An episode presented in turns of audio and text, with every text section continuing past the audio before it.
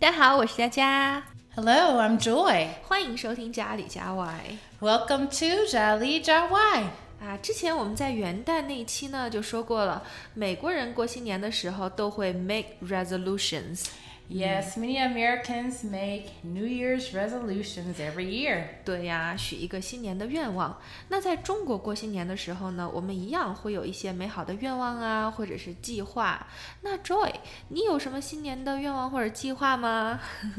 Yes, well, my New Year's resolutions are to be on time and to work on being more organized inside and outside of the home.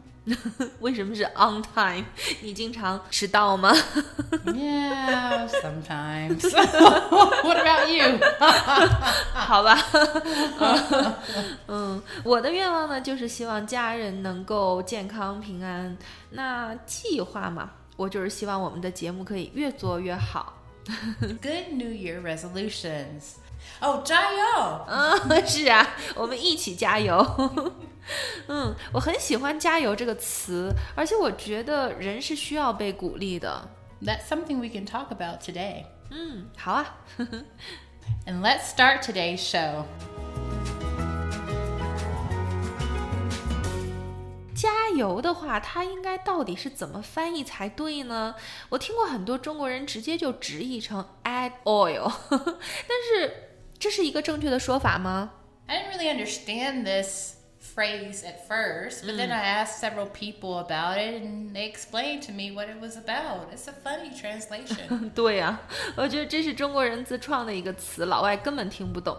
但是呢，有一些了解中国文化的外国人已经习惯了啊，慢慢就知道什么意思了。 yes, I'm really trying to learn about different ways of saying things in Chinese.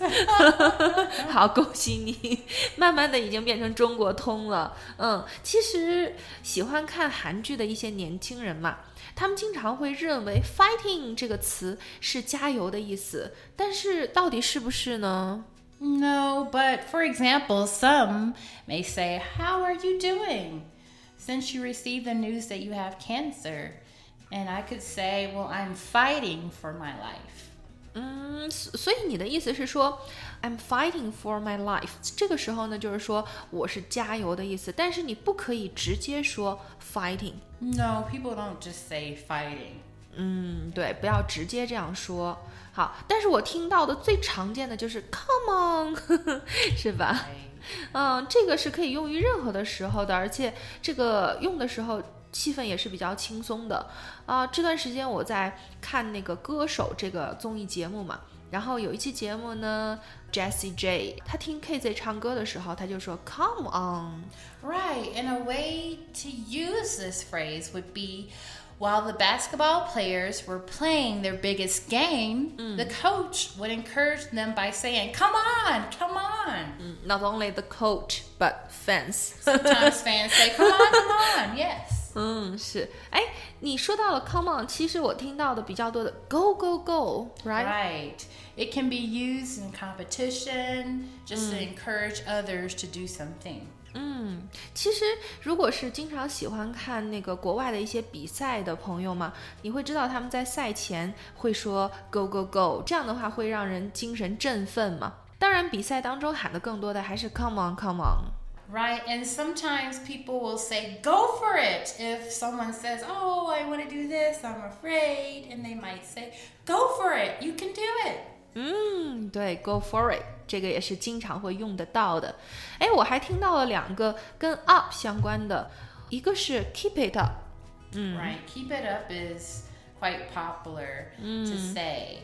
啊，举一个例子吧，比如我可以这样说：I almost finished the editing of the podcast。 Great, keep it up. 对，一般你说 keep it up 之前，一般还会有个 great，所以你说的事情一般都是会啊、比较 positive，就是很积极的事情的时候，别人才会说 keep it up。 Yes, it is positive. 对，哎，我还听到有人会说 cheer up，这个 Cheer up. That would be something that I would say if I saw someone sad. For example, I might say, Oh, I know that you were upset about your breakup with your boyfriend, but cheer up. You could do better anyway. 嗯，是这个时候呢，就是比如说你有一些伤心事啊，或者是精神不振作的时候，他会说 cheer up，因为 cheer up 这个词翻译成中文可以说哦，振作起来，加油。嗯 So there's another phrase called hang in there. That's the phrase, hang in there. And the way that I could say that, or hang in there, means to keep going. Don't give up on something.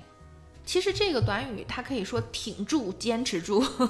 这段时间我觉得这个短语超级适合我，因为我刚好有了第二个宝贝嘛，所以我觉得太累了。那我 每一次跟 Joy 抱怨的时候，就说：“Oh, I'm too tired to take care of two kids right now。 Oh, hang in there. 对，挺住，熬过这段时间就好了。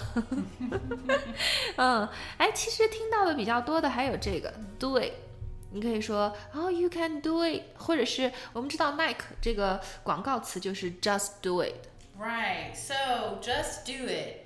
That means don't think too hard about doing something or waste time. Just go ahead and complete the task. Come on, you can do it. 嗯， You 是 can use come on and you can do it together. So, yeah, just do it. Don't think about it. 对，所以呢，其实我们刚才讲的这些，它有的时候还会混合在一块儿去用，并不是独立存在。当然，你也可以单独的去使用它。 我还记得有一次我考试的时候，我们每一个年级都会用同样的一个考场，然后上午的是高年级的人考，下午是低年级的人考。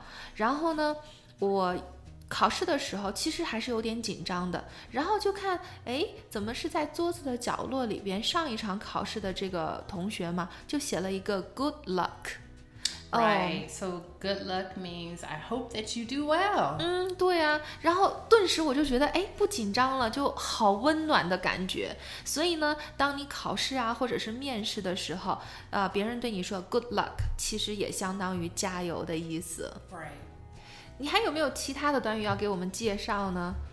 Give it your 110%, which means do your best. Do your very best. 哎，在中文里边，我们很少说百分之一百一，我们一般会说，呃，我会付出百分之二百的努力。 right. So, an example of how to use the the phrase or how to use 110%, giving your 110% or 110%, you would say, I realize that math is challenging for you, but give it your 110%. 嗯，对，这个就跟我们说啊，要付出百分之两百的努力，这个是很像的，只是说数字不一样而已。但是这个就很好理解了。好，那今天我们讲了很多的跟加油相关的一些短语哦，啊，那希望在新的一年里呢，你会许下美好的愿望，那在实现的过程当中呢，就加油加油。Right. Just do it. That's what I say. Don't think about it. Do your very best. 嗯，好，那在这里呢，也希望大家都能够美梦成真，计划呢也全部都能完成。好，那今天的节目就到这里，喜欢就关注家里家外吧，感谢你的收听，下次见喽。See you next time.